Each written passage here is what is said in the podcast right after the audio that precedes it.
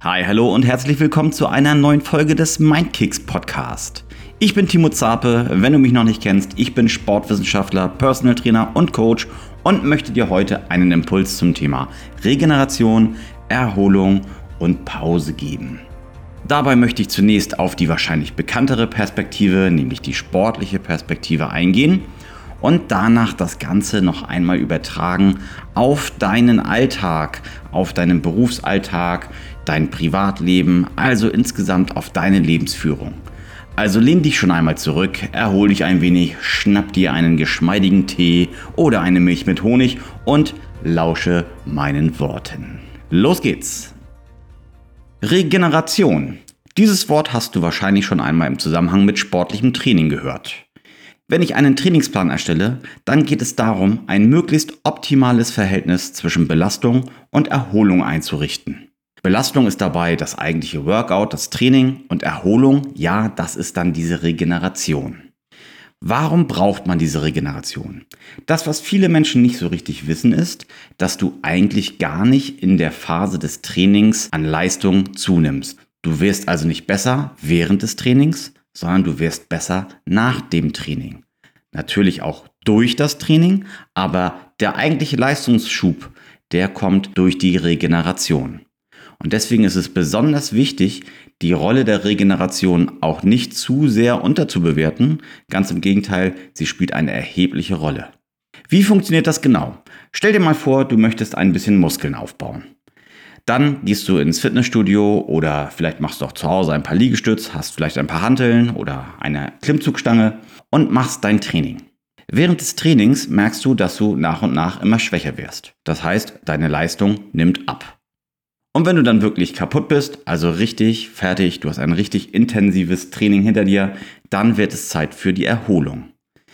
Dein Körper dankt es dir, freut sich, dass du dich auf die Couch legst oder auch hinlegst und pennst oder was auch immer und beginnt dann die Strukturen, die du gerade gereizt hast, dann wieder aufzubauen. Es kann sein, dass es so ein paar kleine Mikrotraumen gibt. Das ist dir dann bekannt unter Muskelkater. Es wird aber auf jeden Fall hier und da wieder etwas aufzufüllen sein. Wenn du zum Beispiel viel schwitzt, dann solltest du natürlich erstmal wieder Wasser zu dir nehmen und verschiedene Mikronährstoffe. Vielleicht brauchst du auch noch ein bisschen Proteine und so weiter und so weiter. In dieser Zeit, in der du also nicht trainierst, erholt sich dein Körper und bereitet sich darauf vor, eine erneute Belastung durchstehen zu können. Und das ist dann die Phase, in der du dann auch Muskeln aufbaust, Kraft aufbaust, eben um für einen erneuten Reiz gewappnet zu sein. Das kann man ganz gut erklären mit dem Konzept der Superkompensation. Du kannst dir dein Ausgangsleistungsniveau als eine waagerechte Linie vorstellen. In dem Moment, wo du beginnst zu trainieren, sinkt deine Leistungsfähigkeit langsam ab, unter diese Linie. Irgendwann bist du dann total erschöpft.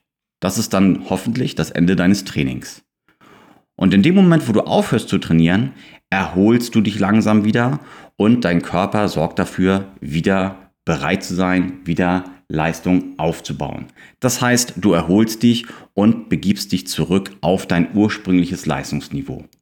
Damit jedoch nicht genug. Wenn du das optimale Maß an Erholung einrichtest, dann wird sich dein Körper, dein Gesamtorganismus über das Ausgangsniveau hinaus erholen. Das ist dann die eigentliche Superkompensation. Heißt, dein neuer Energielevel, deine neue Leistungsfähigkeit ist höher als ursprünglich, bevor du trainiert hast. So, und wenn du das optimal ausnutzt und zum richtigen Zeitpunkt einen neuen Trainingsreiz setzt, dann wirst du auf Dauer deine Leistungsfähigkeit verbessern. Ja, und dann ist die Frage, wann setze ich denn optimalerweise diesen neuen Trainingsreiz?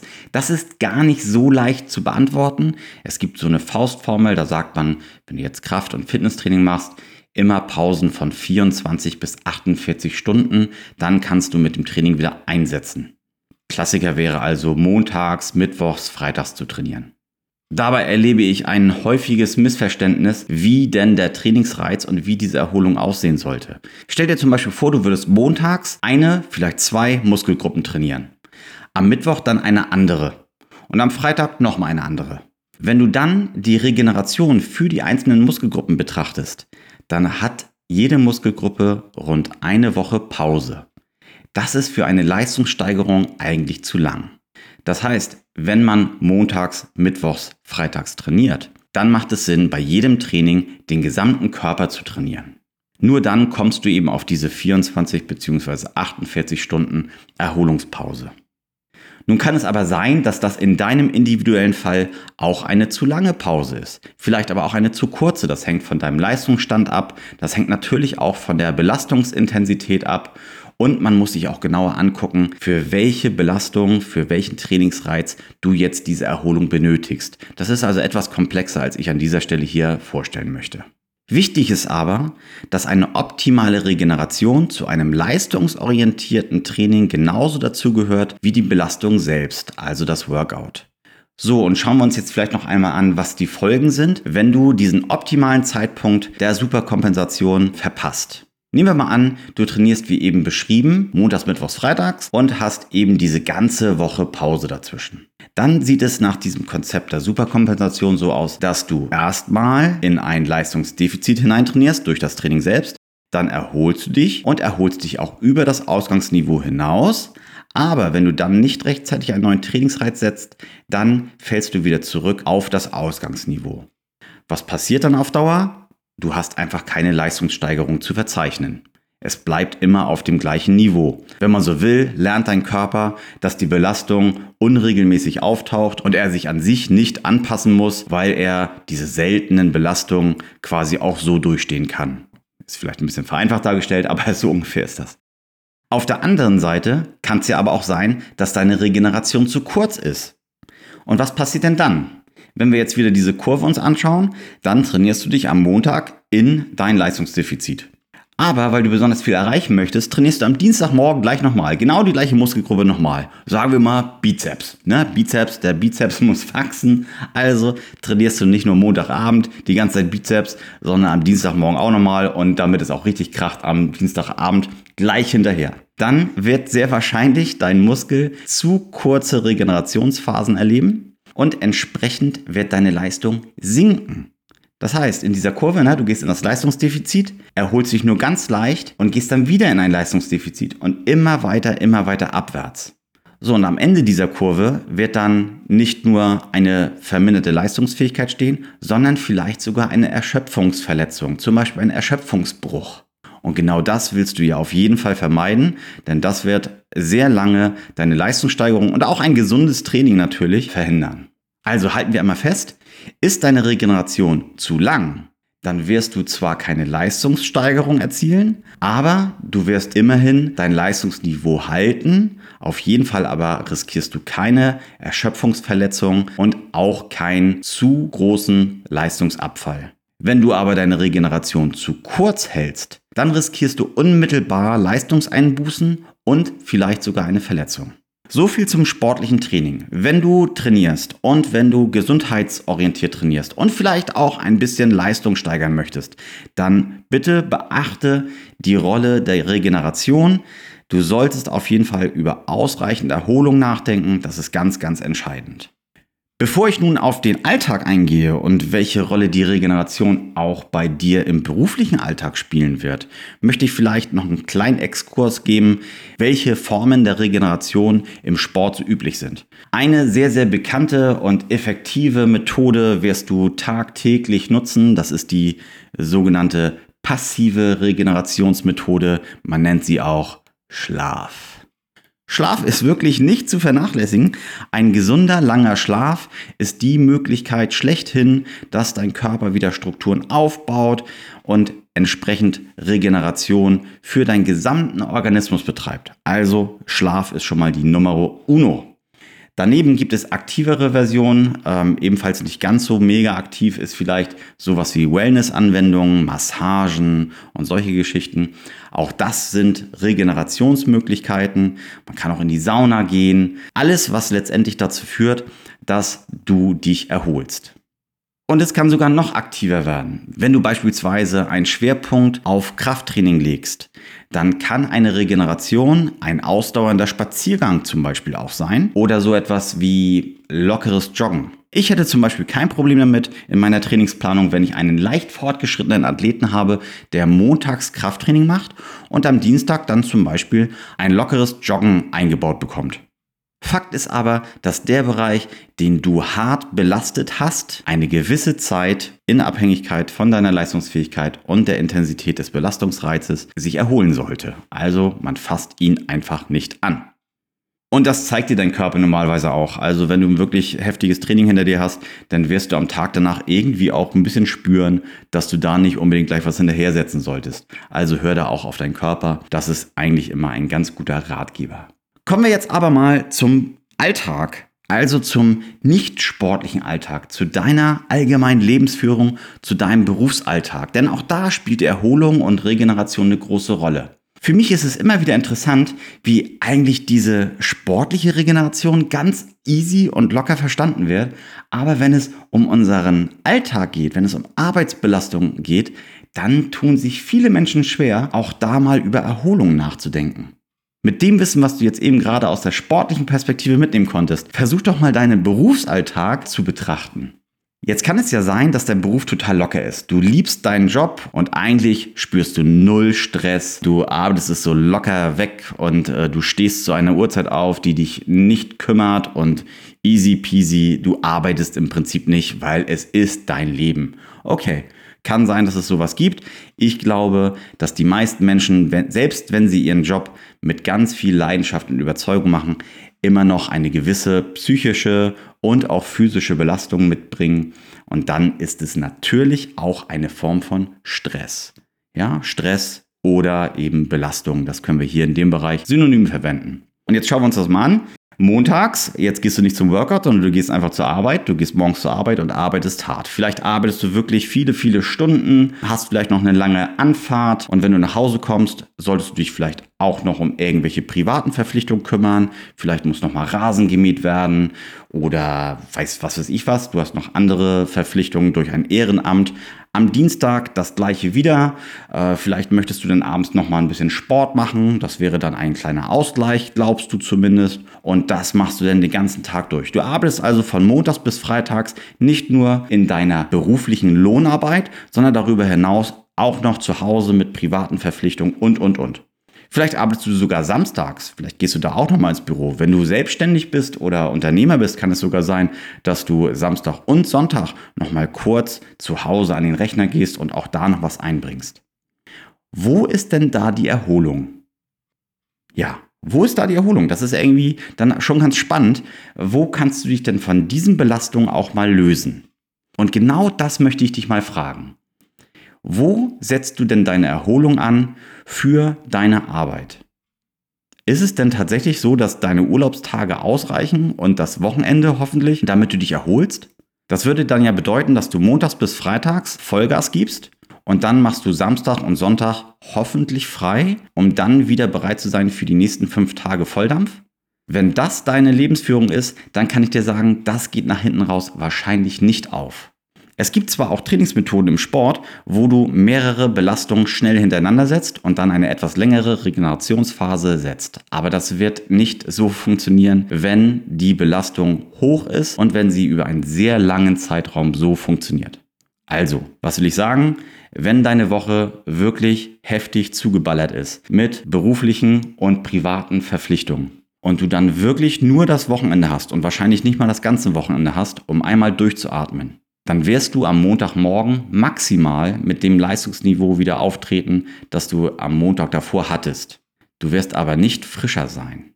Und das wäre ja eigentlich schön, wenn du immer lockerer und entspannter deine belastende Arbeit auch durchstehen könntest.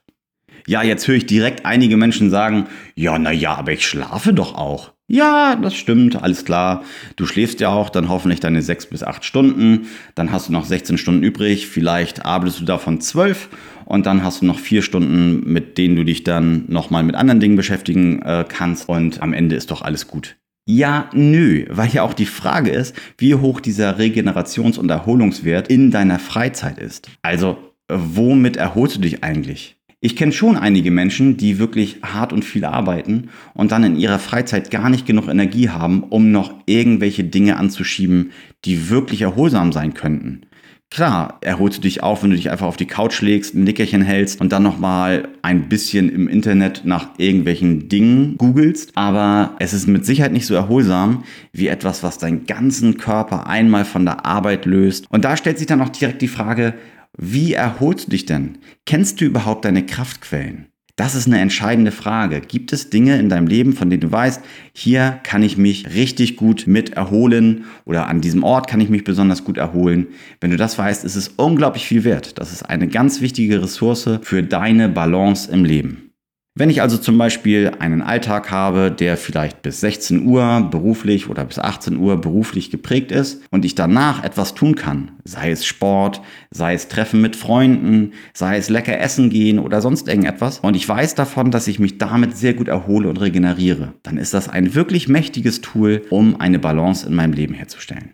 Und da kann ich dir aus meiner beruflichen Erfahrung wirklich nur raten, versuche möglichst viele solcher Ressourcen für dich offen zu legen, kleine wie große. Bei mir zum Beispiel ist es so, dass ich unglaublich gut am Meer entspannen kann. Wenn ich am Meer bin, auf die Wellen glotze oder vielleicht sogar auf dem Wasser bin, ein bisschen paddel oder sonst irgendwas in der Richtung, dann kann ich richtig, richtig gut entspannen. So, jetzt lebst du vielleicht nicht hier oben und äh, hast das Meer nicht gleich um die Ecke, dann wäre das für dich ein ziemlich großer Aufwand und nur im Urlaub, vielleicht aber auch mal am Wochenende möglich. So, dann solltest du aber trotzdem etwas haben, womit du auch ohne viel Aufwand mal ein wenig Luft in den Kopf kriegen kannst. Also, dann ist es vielleicht ein Spaziergang oder es ist ein Käffchen trinken mit irgendjemandem oder irgendwie sowas in der Art. Dabei geht es auf gar keinen Fall darum, irgendwelche plattgetretenen Pfade nochmal zu beschreiten. Also nur weil irgendwie die Leute erzählen, dass Joggen ein toller Ausgleich für einen stressigen Arbeitsalltag wäre, muss das für dich nicht auch so sein. Du darfst ganz alleine für dich entscheiden, welche erholsamen Orte oder Aktivitäten oder auch Menschen für dich bedeutsam sind. Auch bei Menschen ist es natürlich so, dass die einen einen höheren Erholungscharakter haben als die anderen.